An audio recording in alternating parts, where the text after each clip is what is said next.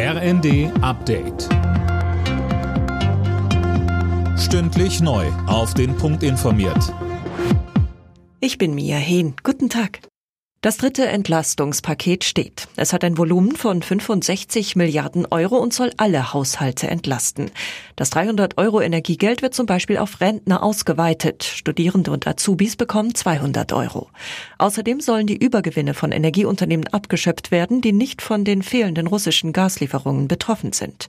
Finanzminister Lindner. Die Zufallsgewinne fallen ja zum Beispiel auch bei Solar und Wind an, wo dort keine höheren Preise für Gas gezahlt werden müssen. Dieses Geld wird dann genutzt, um einen Basisbedarf für die Verbraucherinnen und Verbraucher zu bezahlen. Das ist eine echte Entlastung in einem zweistelligen Milliarden-Euro-Betrag.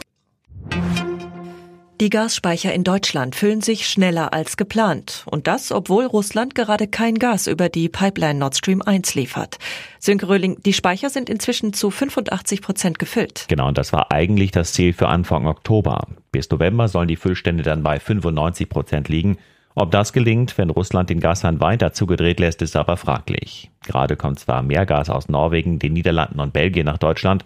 Trotzdem sagen Experten, auch die Bevölkerung ist gefragt. Sie muss Gas einsparen. Deutschland unterstützt ukrainische Flüchtlinge mit weiteren 200 Millionen Euro.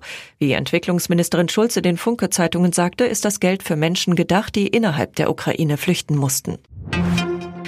Im Harz kämpft die Feuerwehr weiter gegen einen großen Waldbrand. Das Feuer ist am Fuß des Brockens ausgebrochen. Das Gelände ist dabei für Löschmannschaften nur sehr schwer zu erreichen. Deswegen werden Löschhubschrauber eingesetzt, um die Flammen zu bekämpfen. Das Gebiet um den Waldbrand ist gestern evakuiert worden. Unter anderem wurde ein Hotel auf dem Gipfel des Brockens geräumt. Alle Nachrichten auf rnd.de